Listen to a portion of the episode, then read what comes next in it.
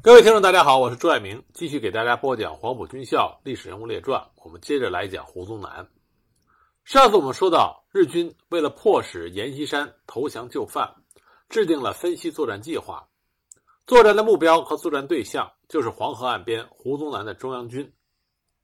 山西和陕西两省交界的黄河河防一直是由胡宗南部负责。为了巩固黄河的河防，胡宗南在黄河的西岸部署了一个前进基地，这就是现在山西河津市黄河岸边的龙门山。这个阵地背靠黄河岸边玉门口渡口，以渡口前的龙门山为地理优势。该阵地是由第十六军预备一师第二团为守备队，由第二团团长夏尧村为守备司令。一九四一年十月二十六日深夜，作为主攻部队的日军二二五联队开始向龙门山一带中国军队的阵地发起了大规模的夜袭。这支联队属于日军的第三十七师团。日军三十七师团从一九三九年开始就在华北长期与中央军作战，有相当丰富的作战经验。比如，他们总结了针对中国军队纵深阵地的夜袭要诀，要诀中指出。夜袭中前半夜要突入阵地，并且进行战果扩张，但是后半夜一般中国部队会进行强烈的反击，所以主要是要做好阵地的防御。首先发动夜袭的是日军第三大队，前半夜的偷袭还算顺利，参加突袭的日军顺利地攻入了龙门山上各处阵地，但由于守备的国军抵抗相当顽强，经过三个多小时的夜战。仅仅勉强地占据阵地的一角，无力扩张战果。而天亮之后，各处阵地的争夺更为激烈，日军的后续部队陆续加入，龙门山方面的情况急转直下。为了增强自身的攻坚能力，这次日军在225联队的背后还专门配属了野战重炮第六联队和该师团的山炮部队。虽然一门口阵地驻有一定的炮兵，但实力完全无法与日军的参战炮兵相抗衡。国军这边炮二十三团第一营第三连仅有两门炮，而其中一门野炮在二十七号一天打了三十余发炮弹之后，就弹药用光。二十八日凌晨，不得不开始向黄河岸边撤退，企图船运过河。但在撤退过程中遭遇到日军，虽然奋勇杀敌，但是炮兵官兵。武器战力不足，那么国军将士或伤或亡，该炮被日军夺去。二十八号这一天，战况更为不利。龙门山各处阵地经过激战之后，均被日军占领，守军不停地向黄河岸边溃退。预备一师师长兼任当地河防司令谢辅三下令：河东玉门口除了伤员以外，一律不准西渡。而河东玉门口守备司令第二团团长。夏窑村督战时受伤，更令守军的士气大减。日军在十月三十日夜，以两支突击队为先锋，攻占了黄河岸边最后的阵地东禹王庙。最后，该团的副团长任忠率领余部二百余人，退到玉门口北端的仓库中死守。十月一日，黄河以东的龙门山各处阵地完全失守，仅剩岸边的云门口北端仓库。这个仓库有天然的地理优势。所谓仓库，实际上是位于悬崖下的大洞窟。国军官兵在坚守的时候，将洞窟的出口堵死，仅留下机枪口，这就变成了一个坚固的，并且不怕炮火的碉堡。而且通向仓库只能从河滩上过，河滩上视野宽阔，道路狭窄，没有任何的障碍物。日军不仅要面对来自仓库的火力直射。还要遭遇黄河西岸国军河防部队的侧翼火力覆盖。从十月一日夜到十一月四日，日军先后组织了四支突击队，试图攻击这个仓库，但是均以失败告终。十月五日，日军改变了激进的攻击策略，开始以工兵第三十七联队为主进行基础的土工作业，打算将原本攻击路上的不利地势改变。这次土工作业在日军战史中。被称之为沙袋堆积作战法，这个办法就是在原来狭窄的攻击路上，向黄河西岸一侧用沙袋堆积成一道墙，这样就隔绝了黄河西岸国军河防部队的侧射火力，而正面一点点土工作业，逐步的靠近仓库前的阵地。四天内，日军的工兵全天不停歇的推进，虽然每日夜里仓库中的国军都试图反击，但均告失败。直到十月九日，日军终于靠近了距离仓库前沿阵地仅二十余米的地方，然后在工兵连队的配合下，发起了多次突击。最终，守于仓库内的国军部队在顽强抵抗了十天之后，全部投降。至此，胡宗南为了前进山西而苦心建立的黄河岸边堡垒阵地被日军完全拔掉。战后，胡宗南对于当前局势十分紧张。一方面，他的前进基地没有了，以后反攻难度巨大；另外，胡宗南担心日军会渡过黄河向关中进犯，为了以示惩戒。他将原来负责该阵地守备职责而督战受伤的团长夏瑶村枪毙，调预备第三师接替河防，然后调集第九十军集结于龙门渡口的后方，意图全力巩固河防。那么，日军以二二五联队为基干的主攻部队也付出了极大的损失，战死了一百二十四人，战伤数位于此，总计伤亡达到五百余人。其实日军当时并没有西渡黄河进犯陕西的计划，仅仅是想打算拔掉中央军在黄河东岸的阵地，切断中央军对阎锡山的联系，以逼迫阎锡山公开投降。可是，在这次作战结束后仅一个月，阎锡山虽然一直处于徘徊的状态，但是太平洋战争爆发了，阎锡山开始坚定起来。而禹门口据点被日军攻占之后，胡宗南非常紧张。首先，因为龙门山这个地方对于他来说非常重要，这算是他可以插足山西的一个跳板，将来可以用作反攻，具有很大的战略意义。同时，他也非常担心日军利用这个禹门口渡口乘势渡河。就在龙门山守军和日军激战之时，胡宗南已经迅速的调整部署来应对，除了让豫三师接替河防任务，调九十军到芫门口后方集结以外。他还派兵增援东芫门口，在做出了这一系列调整之后，日军已经占领了龙门山，河东守军仅剩下芫门口周边芫门庙和北面仓库尚在控制中，想从西岸再向东岸增兵支援已经不可能了。但胡宗南仍然准备派出其手下最精锐的部队第六十一师东渡黄河增援禹门口，这就得从禹门口以北的小船窝渡口。过黄河，这样渡河有好处，就是能从侧翼攻击禹门口周边的日军。但这个渡口属于阎锡山的部队控制区，结果负责这一行动的九十军军长李文向胡宗南报告，他的部队想要渡河，却被驻守在渡口附近的阎锡山部队所阻拦。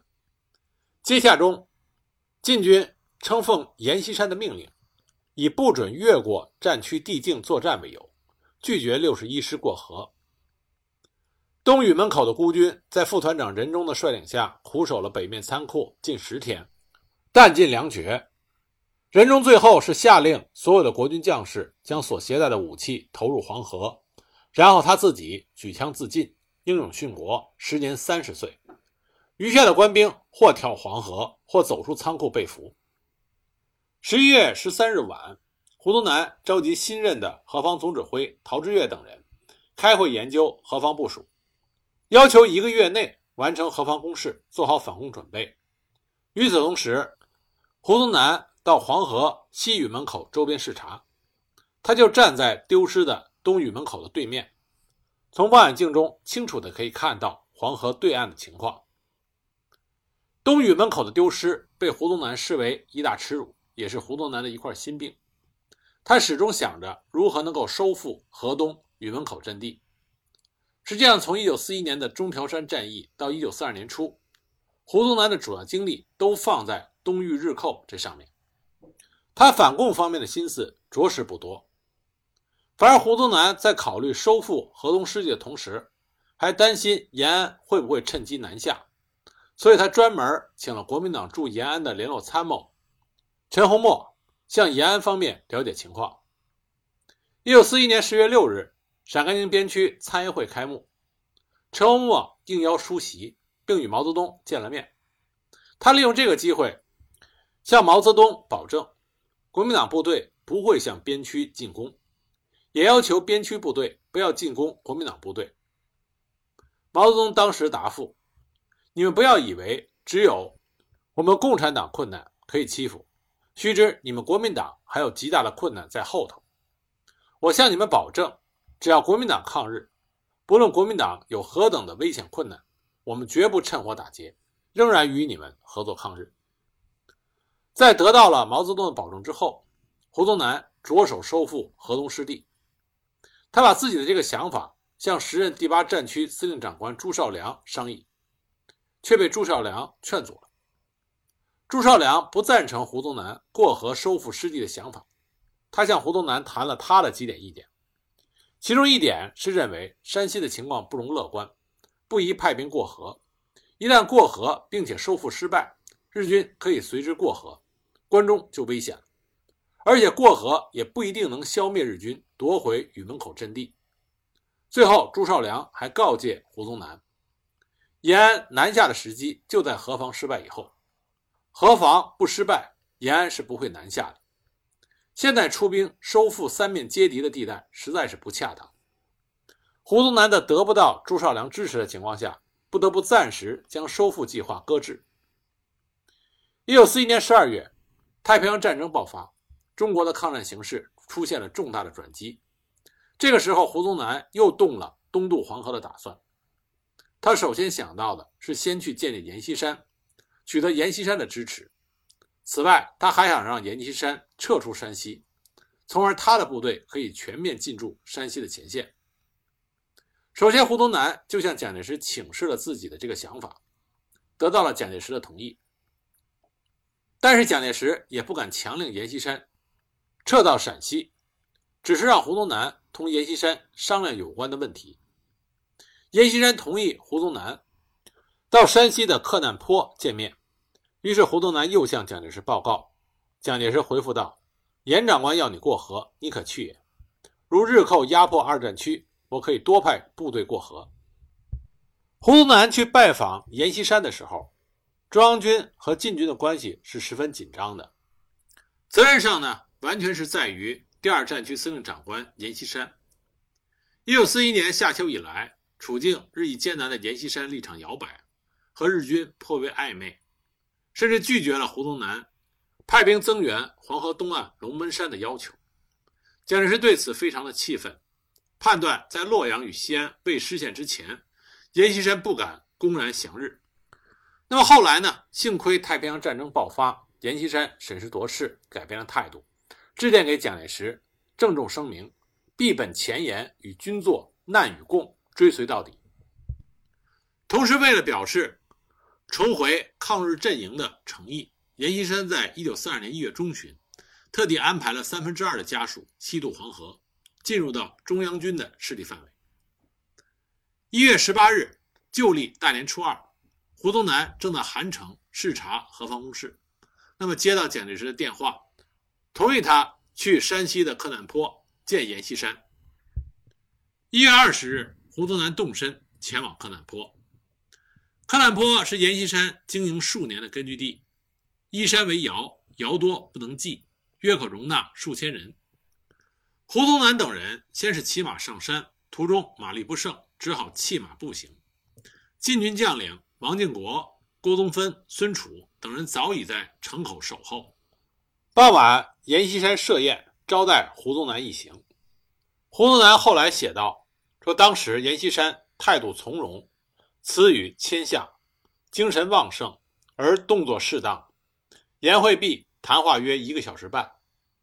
第二天上午，胡宗南再次见到阎锡山，又谈了一个半小时。下午第三次见到阎锡山，约谈了两个小时。”胡宗南的日记里写道。阎锡山认为共产党了不得，专靠武力无法解决。假定中国赤化了，中国的人及物及苏联的支持，将这六万万人变成共产党员，则共产主义统一世界可以有决定性。至于对日抗战，阎锡山悲观消极，觉得重庆制定的反攻计划不可行。在战略上打算则可，真要打则不可，主张在政略上求出路。那么胡宗南呢，就鼓励阎锡山坚信抗战的胜利。胡宗南说：“宗此来甚不容易，而得先生的宠爱，赐以五六小时之谈话更不容易。中国是在战斗中长成，是在艰苦中复兴。任何力量，任何敌寇所不能摧毁与覆灭。无限的幸运，不尽的光明。”需要先生来完成这项工作，即以十分的热忱，希望长官即日可以迁移到黄河的西岸。但是阎锡山呢，很巧妙的回答，他说：“山西是我丢的，该由我拿回来。”言下之意，不拿回山西，他是不会离开山西去陕西的。那么胡宗南在阎锡山的驻地待了三天，然后返回关中，路过湖口的时候，看到黄河。壶口瀑布的壮观景象，他在日记里写下了如下的话语：“飞沫如雾，万马奔腾，真伟观也。黄河虽借冬眠，亦在怒吼。吾辈军人能不兴起？”那返回西安之后，胡宗南向蒋介石极为罕见地阐述了一次他个人的观点。他说：“严长官党国重镇，处最前线，殊可不避。”而晋省主席赵代文先生以七十六岁之高龄，年来奔越山岭，以残一息，至今辛劳终日，倍尝艰苦，亦令人不胜老成谋国之感。为此，你恳请君作指令，二战区长官部迁入关中，使严长官支驻西北，屏障中枢，治理军政，并及经济，是成计上也。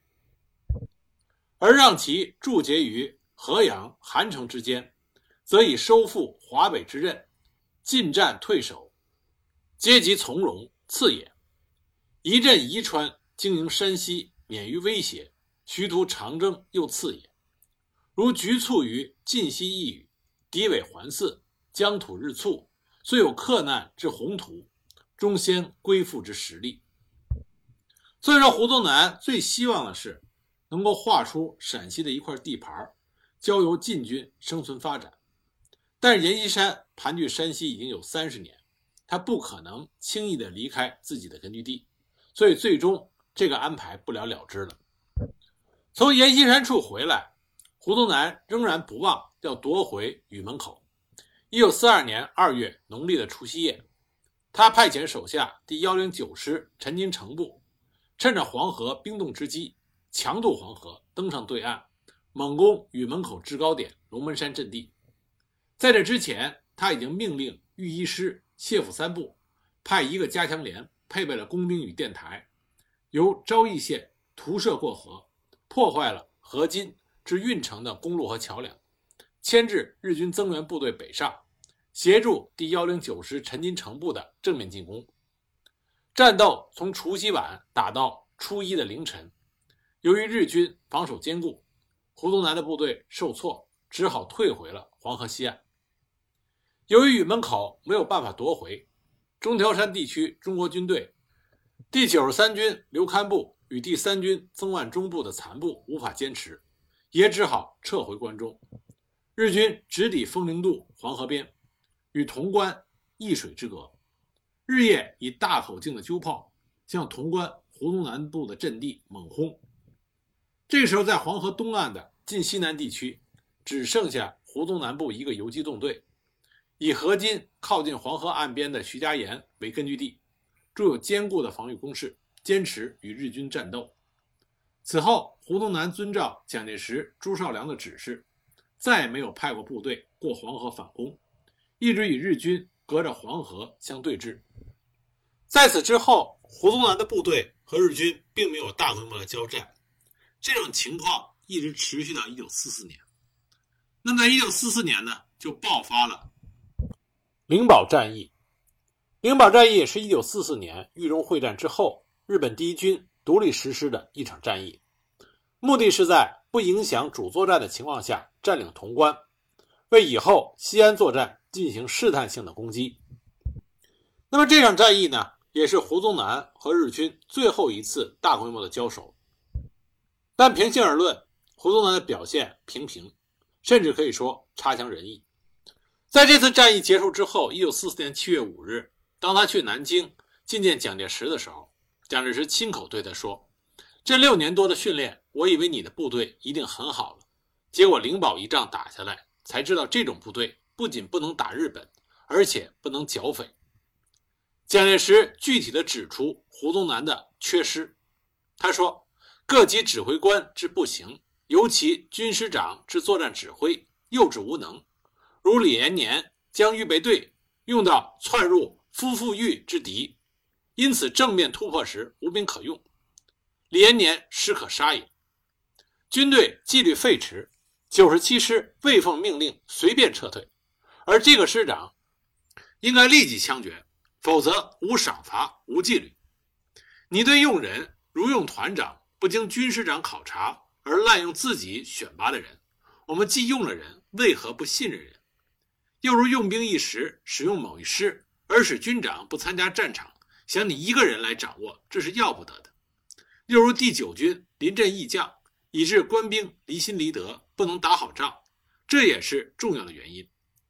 你对部署接近时甚少，部署对你不肯讲实话，大家怕你，怕你者不肯接近你，如此做法绝不妥当。最后，蒋介石总结：这次灵宝作战使我军的弱点暴露无遗。侥幸的很，日军未进。如果日军西进，潼关必丢，西安必丢，关中失守，重庆动摇，中国有灭亡之虑也。当时胡宗南听着汗流浃背。不过，因为灵宝战役是和豫中会战发生在基本同一个时间段，第一战区在河南的表现的确是太差，洛阳失守。而在胡宗南这边，日军以两个山地师逼近潼关，窥伺关中。胡宗南出动了三个军，在潼关以东的灵宝与日军展开了激烈的遭遇战，并且亲自到华阴指挥。经过十一日的激战，终将日军击退，确保了潼关，稳定了关中。所以，从整个战役结果来看，灵宝战役起到了抵御日军进攻、保住潼关的作用。所以，有一种意见认为，灵宝战役打的是一个胜仗。那么，到底灵宝战役？胡宗南和他的部队表现如何呢？我们就来给大家具体讲一讲。灵宝战役是日军一号作战的一环。日军发动一号作战，目的就为了歼灭国军空军基地，打通纵贯中国大陆的铁路交通沿线，并且粉碎国民政府继续作战的企图。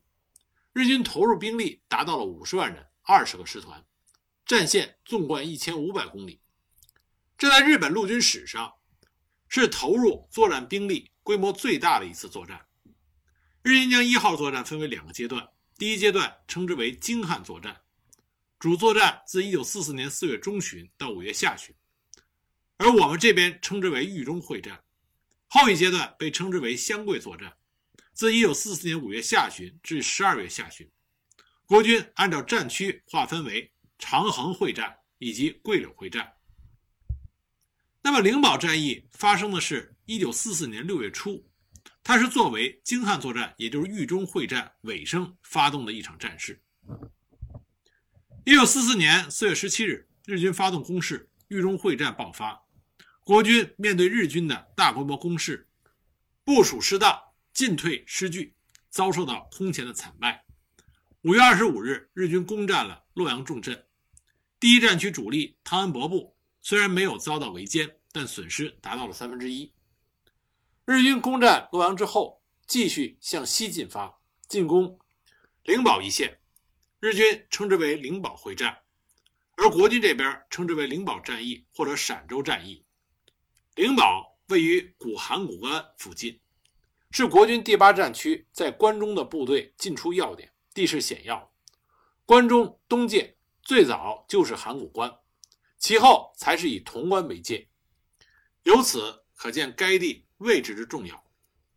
灵宝以东，陕县，古称陕州，今属三门峡，北临黄河，控制太阳、毛巾两个渡口，是陇海铁路进入到山西和河南的交通要点。那么日军的第一军，原来是负责策应京汉作战，也就是豫中会战的日军主力第十二军。那么第一军另外一个重要的任务，是为了阻止国军第八战区部队从西进行增援，并伺机予以打击。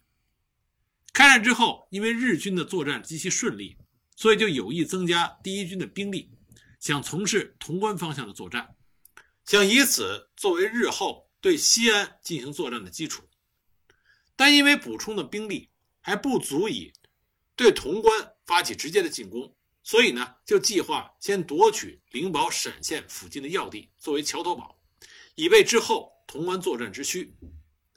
五月九日夜晚，日军第一军在环曲附近渡过黄河，策应第十二军向陕县发起了攻击。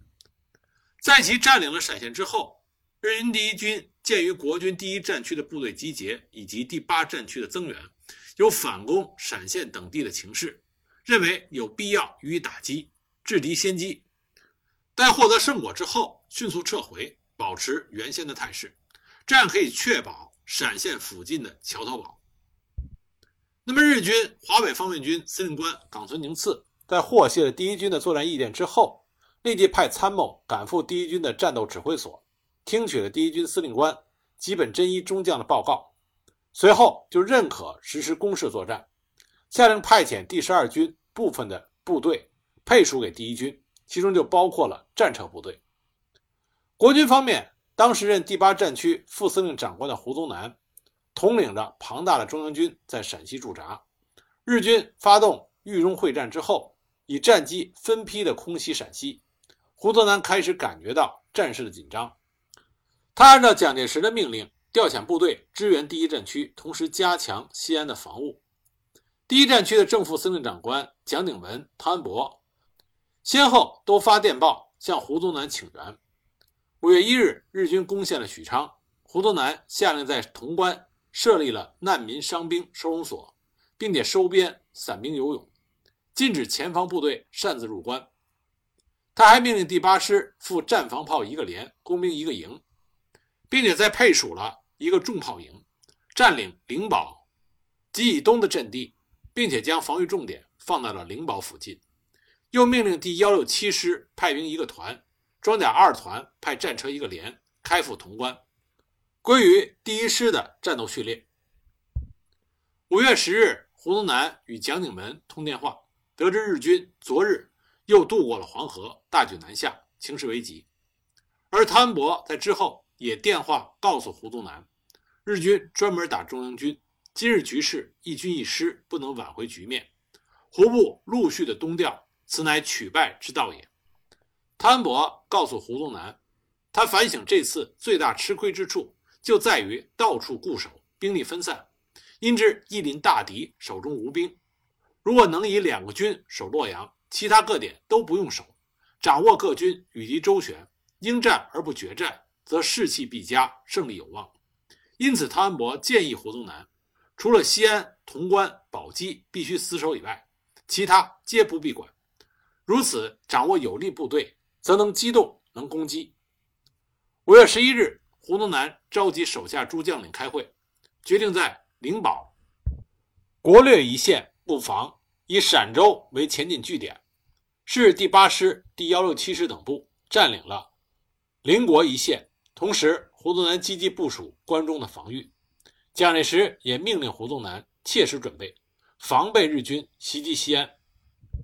那么，就在陕州失陷的第二天，胡宗南将灵宝前线的部队划分为左右翼兵团，两兵团由三十四集团军总司令李延年统一指挥。胡宗南的战略是以左翼兵团指挥官第四十军军长马法五率领四十军、第一军和炮兵部队。保持重点于虎略镇附近，先以火力摧毁敌人，而后转移攻势，压迫敌人于秦岭之脉、崤山山地或者黄河南岸拒歼之。右翼兵团指挥官第二十七军军长周世勉，任务为掩护第一战区部队的转进及整理，未参与之后的灵宝战役。当时第八战区出关的部队均归第一战区司令长官。蒋鼎文指挥，只是胡宗南仍然直接掌控所部的调动，有时他会越过集团军总司令李延年，指挥军以下的部队，甚至指示到一个营的阵地位置。五月二十一日，也就是陕州失陷的第三天，胡宗南亲自前往视察了灵宝国略镇的阵地，指示灵宝县城不可以轻易放弃，应该迅速的建筑半永久工事。又批评当前的攻势没有前进阵地或者太近，使阵地没有弹性。又认为守卫阵地的兵力太少，国略镇四周应有攻势。视察之后，胡宗南就进驻了华阴县。二十四日，李延年赶赴第一线进行指挥。与此同时，第八战区司令长官朱绍良自西安打电话到华阴，提醒胡宗南，潼关的重点在于文乡。文乡重于灵宝，日军在大营构筑工事，并非是消极，因为大营有小路可通国略以南之高原，此高原有小路可通文乡，向来守潼关者吃亏都在这条小路上。日军如攻灵宝，吸引国军兵力于正面，再抄袭文乡；如攻潼关，吸收兵力于正面，由右翼渡黄河，攻昭义平民。这些都是有战史实力的，不能不知。五月二十五日、二十六日，朱绍良亲自赶到华阴，对日军的动态及国军的部署有所指示。这些指示都是胡宗南所参与斟酌的，为部署的重要基础。陕州失陷之后，蒋介石下令反攻，其目的是为了解救洛阳。五月二十三日，蒋介石考虑应该让胡宗南统帅三个师，由领导出击。向洛阳增援，因为这个时候第一战区已经是溃不成军，指望他们做出反击绝不可能。那么后来洛阳失守，蒋介石就下令暂缓进攻陕州。不过李延年这边已经准备妥当，所以最终呢，在五月三十日，侍从使第一处的主任林蔚再次询问胡宗南进攻陕州的情形，最后转告说蒋介石说了。陕州攻取颇有可能，所以可令第八师先攻大营，大营拿下之后看情形再决进止。